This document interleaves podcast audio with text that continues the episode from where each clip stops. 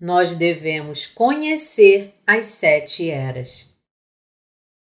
Apocalipse 1, de 1 a 20 Eu agradeço a Deus que nos dá esperança nesta época obscura.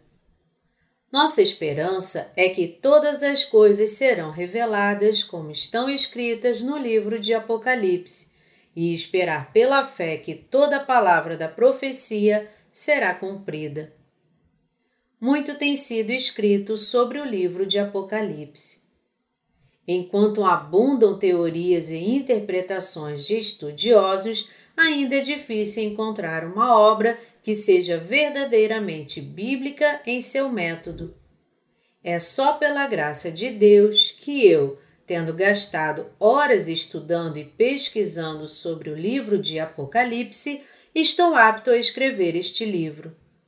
Mesmo enquanto eu falo agora, meu coração está cheio da palavra de Apocalipse. O Espírito Santo também me encheu enquanto eu preparava os meus comentários e sermões para este livro. É uma pequena surpresa, então, que meu coração esteja abundantemente preenchido pela esperança do céu e pela glória do reino milenar. Eu também percebi quão glorioso será o martírio dos santos para o nosso Senhor Jesus. Agora estou pronto para compartilhar com você a palavra da sabedoria que Deus me mostrou e para ajudar você a entendê-la. Enquanto eu escrevo este livro sobre o Apocalipse, a glória de Deus enche meu coração cada vez mais. Com toda franqueza, eu realmente não havia percebido quão grande é a palavra de Apocalipse. Deus mostrou para João o mundo de Jesus Cristo. O que significam as palavras de abertura? A revelação de Jesus Cristo. A definição no dicionário da palavra revelação é o ato de revelar ou comunicar a verdade divina. A revelação de Jesus Cristo, portanto, significa a revelação do que aconteceria no futuro em Jesus Cristo. Assim, Deus mostrou a João, um servo de Jesus Cristo, todas as coisas que se passarão no fim dos tempos. Antes de mergulharmos na palavra de Apocalipse, há uma coisa da qual precisamos estar certos de antemão, ou seja, nós devemos determinar se a palavra da profecia escrita em Apocalipse é simbólica ou factual. Tudo que está escrito no livro de Apocalipse certamente é factual, pois, por intermédio das visões de João, Deus revelou para nós com detalhes o que irá acontecer neste mundo. É verdade que muitos estudiosos desenvolveram diferentes teorias teológicas e interpretações sobre as profecias do Apocalipse. Também é verdade que os esforços destes estudiosos têm sido para revelar a verdade do Apocalipse o máximo que podem. Tais proposições hipotéticas têm produzido mais danos para o cristianismo pois não correspondem com a verdade da Bíblia e apenas trazem confusão. Por exemplo, muitos estudiosos conservadores defendem o tão falado amilenialismo. Ou seja, eles dizem que não haverá um reino milenar. Tais opiniões estão longe da verdade bíblica. O reino de mil anos é fato registrado no capítulo 20 de Apocalipse, onde está escrito que os santos irão não apenas dirigir este reino, mas também viverão com Cristo por mil anos. O capítulo 21, por outro lado, nos fala que depois do reino milenar, os santos herdarão novo céu e nova terra e viverão e reinarão com Cristo por toda a eternidade. Tudo isso são fatos. A Bíblia nos fala que todas essas verdades serão percebidas não como um cumprimento simbólico nos corações dos crentes, mas como um verdadeiro cumprimento na história. Olhando para os cristãos de hoje, percebemos que muitos deles têm pouca esperança no reino milenar. Se tais afirmações fossem verdadeiras, isso não significaria que as promessas de Deus para os crentes seriam palavras vazias? Se não houvesse o reino milenar esperando pelos crentes nem um novo céu e nova terra, então a fé daqueles que foram salvos por crerem em Jesus como seu Salvador seria vã. Muitos teólogos e pastores de hoje dizem que a marca do 666 profetizado no Apocalipse é apenas simbólica. Mas não há erro. Quando o dia do cumprimento dessa profecia chegar, a fé daquelas pobres almas que acreditaram em tais mentiras irá afundar de vez, como uma casa construída na areia.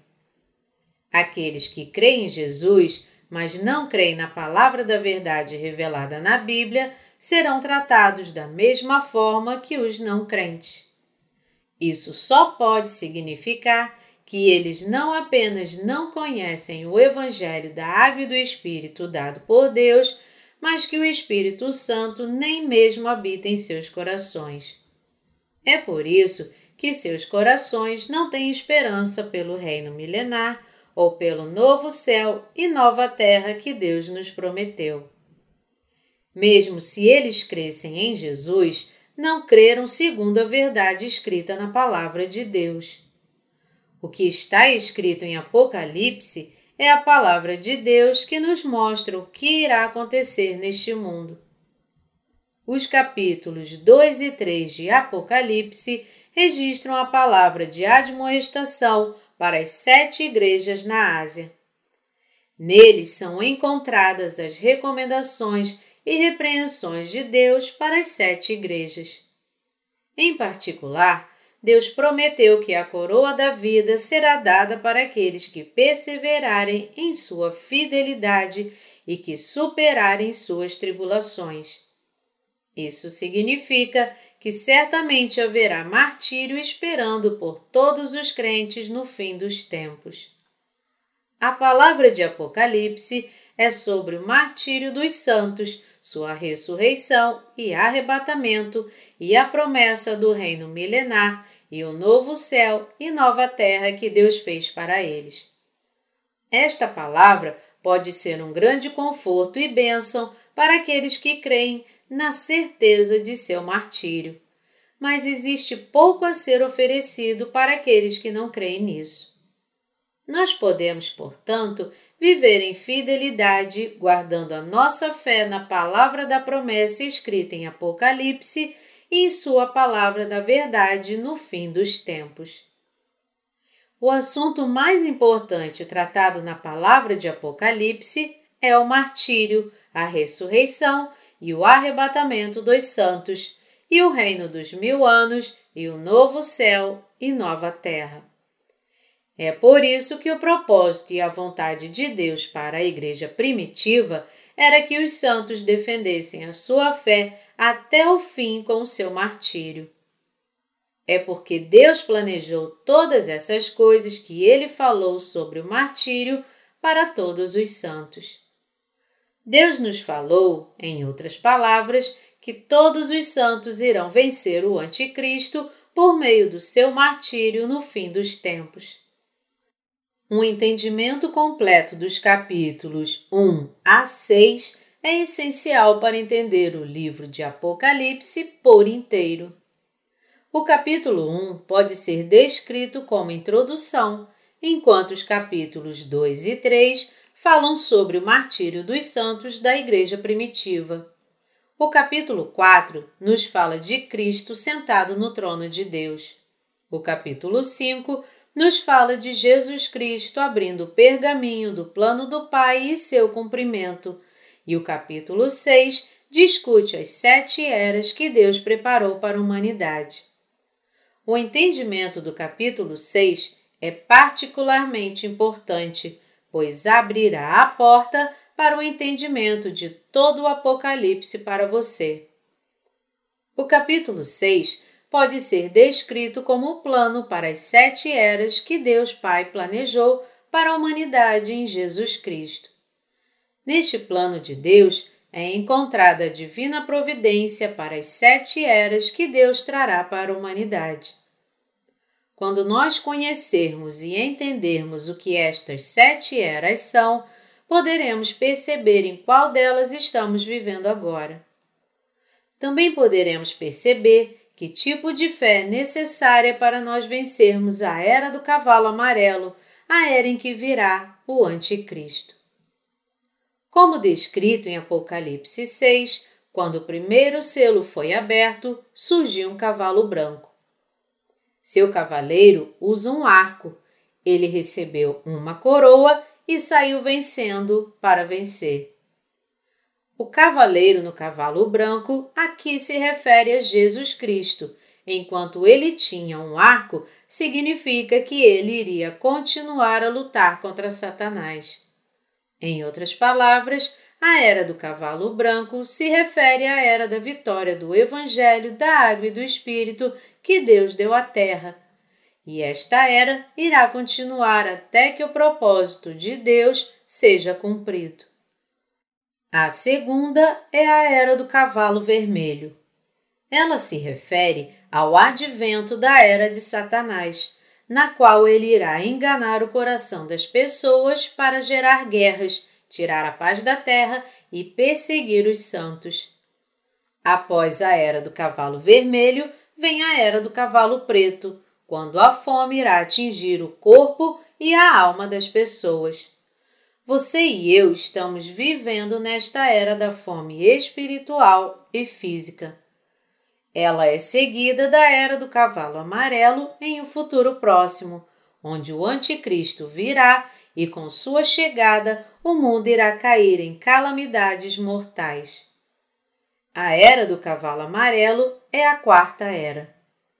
Nesta era, o mundo será atingido pelas pragas das sete trombetas onde um terço das florestas serão queimadas, um terço do mar se tornará sangue, um terço da água potável também se tornará em sangue, e um terço do sol e da lua, sendo atingidos, ficarão escuros.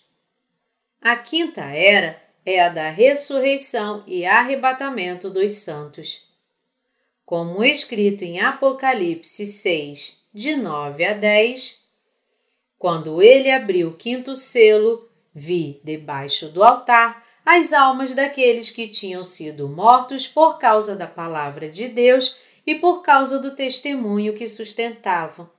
Clamaram em grande voz, dizendo: Até quando, ó soberano Senhor, santo e verdadeiro, não julgas nem vingas o nosso sangue dos que habitam sobre a terra? A sexta era é a destruição do primeiro mundo. Segundo o Apocalipse 6, de 12 a 17, vi quando o cordeiro abriu o sexto selo e sobreveio grande terremoto. O sol se tornou negro como saco de crina, a lua toda como sangue, as estrelas do céu caíram pela terra como a figueira, quando abalada por vento forte, deixa cair os seus figos verdes. E o céu recolheu-se como um pergaminho quando se enrola. Então todos os montes e ilhas foram movidos do seu lugar.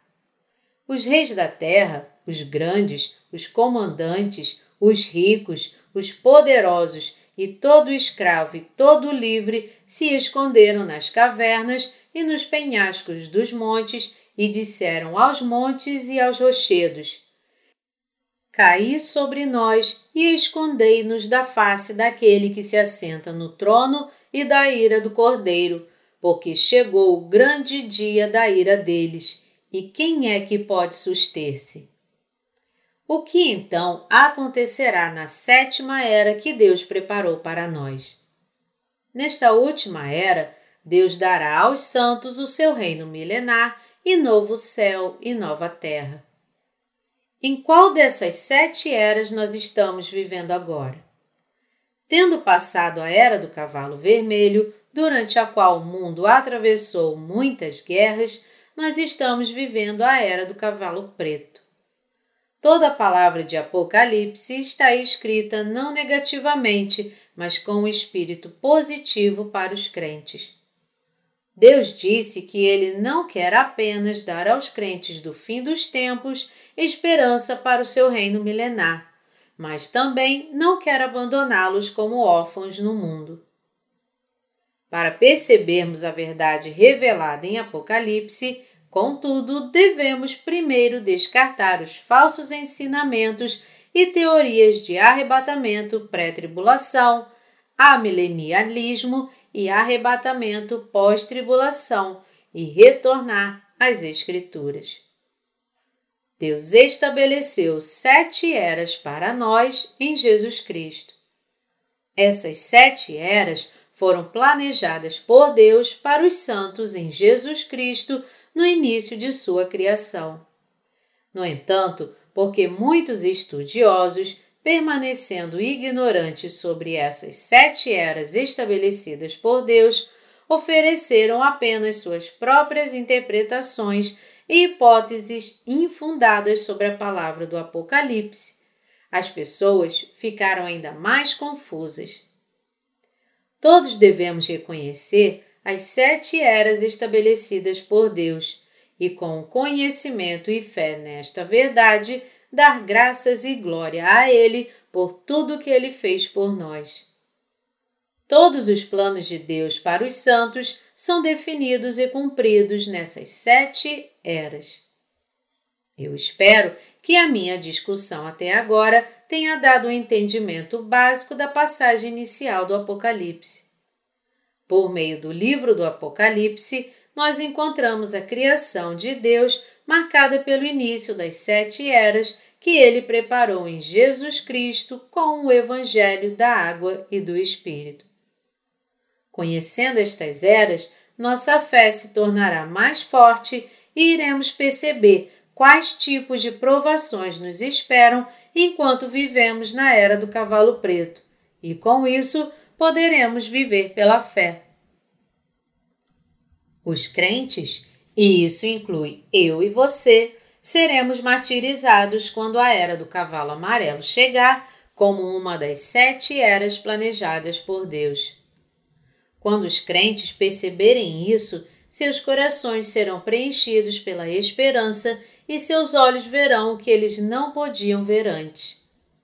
Quando os servos e os santos de Deus perceberem a iminente chegada da era do martírio, suas vidas serão limpas de toda futilidade, pois assim que eles perceberem que se tornaram mártires na era do cavalo amarelo, seus corações estarão preparados, mesmo que não percebam isso no momento.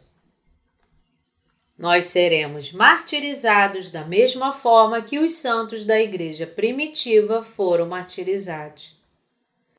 Você deve perceber que quando a era do cavalo amarelo chegar, o martírio se tornará realidade inevitável para os verdadeiros crentes, pois imediatamente após o seu martírio será a sua ressurreição. Após o martírio virá a ressurreição, e com a ressurreição virá o arrebatamento, e com o arrebatamento virá o nosso encontro com o Senhor Jesus no céu. Após o martírio dos santos, nosso Senhor Jesus ressuscitará os santos da morte e os trará por meio do arrebatamento para o banquete da noiva no céu. Quando o arrebatamento dos santos chegar, a terra terá sido tão destruída que estará praticamente inabitável. Um terço das florestas terão sido queimadas, mares, rios e mesmo riachos se tornarão em sangue. Você gostaria de viver em um mundo como esse?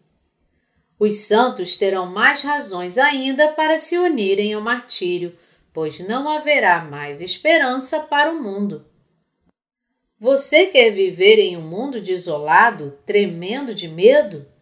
Claro que não. No fim dos tempos haverá o martírio dos santos e após isso sua ressurreição e arrebatamento, e com a sua ressurreição e arrebatamento, a glória da vida eterna com Deus no reino milenar e no novo céu e nova terra.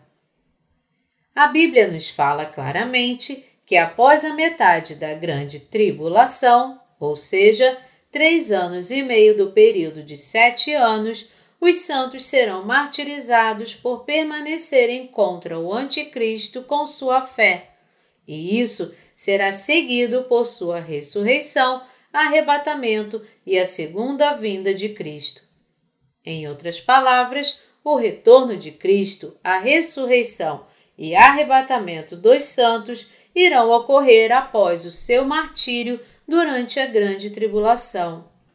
Chegou a hora de você pensar com mais cuidado sobre esses assuntos. Nós poderemos ser martirizados mesmo antes da era do cavalo amarelo chegar? Claro que não. A teoria do arrebatamento pré-tribulação ensina que todos os santos serão arrebatados por Deus antes do início da grande tribulação e que, portanto, eles não irão atravessar os sete anos de tribulação. Esta visão diz que não há martírio e não crê que a era do cavalo amarelo virá para os santos. Se esta teoria do arrebatamento pré-tribulação é verdadeira, o que então significa o martírio dos santos que fala o capítulo 13 de Apocalipse? É dito aqui claramente que os santos serão martirizados, porque eles, cujos nomes estão escritos no livro da vida de Deus, não desistirão diante de Satanás. Aqueles que ensinam a teoria do arrebatamento pós-tribulação também não conseguem entender corretamente a era do cavalo amarelo, o martírio, a ressurreição e o arrebatamento dos santos. Segundo essa hipótese, os santos permanecerão nesta terra até que a última das sete trombetas das pragas seja soada. O Apocalipse nos fala, sem dúvida, que a ressurreição e o arrebatamento dos santos ocorrerão quando o último anjo soar a trombeta. Antes, em outras palavras, as sete taças da ira de Deus são derramadas. É por isso que o Apocalipse é a palavra do grande conforto e bênçãos para aqueles que creem no Evangelho da água e do Espírito. O amilenialismo trouxe apenas desapontamentos e confusões para as pessoas e não é a verdade. O que o nosso Senhor Jesus prometeu para os seus discípulos que os santos serão recompensados com a autoridade para reinar sobre cinco ou dez cidades, é o que realmente acontecerá no reino milenar. Você deve lembrar que tais noções hipotéticas, como as teorias do arrebatamento pré-tribulação, arrebatamento pós-tribulação e o amilenialismo, são alegações sem fundamento que trazem apenas inverdades e confusão para os crentes. Por que então Deus nos deu o livro de Apocalipse? Ele nos deu a palavra do Apocalipse para nos mostrar sua providência por meio das sete eras e para dar àqueles que se tornaram discípulos de Jesus a verdadeira esperança do céu. Mesmo agora, as coisas estão acontecendo como planejado por Deus. A era na qual vivemos é a era do cavalo preto. Em breve, esta era do cavalo preto passará e a era do cavalo amarelo chegará. Com a era do cavalo amarelo, começará o martírio dos santos com a chegada do Anticristo. Esta era é aquela em que o mundo todo será integrado e unido sob a autoridade única do Anticristo. Os discípulos de Jesus devem se preparar agora e estar prontos para encarar com a sua fé a iminente chegada da era do cavalo amarelo.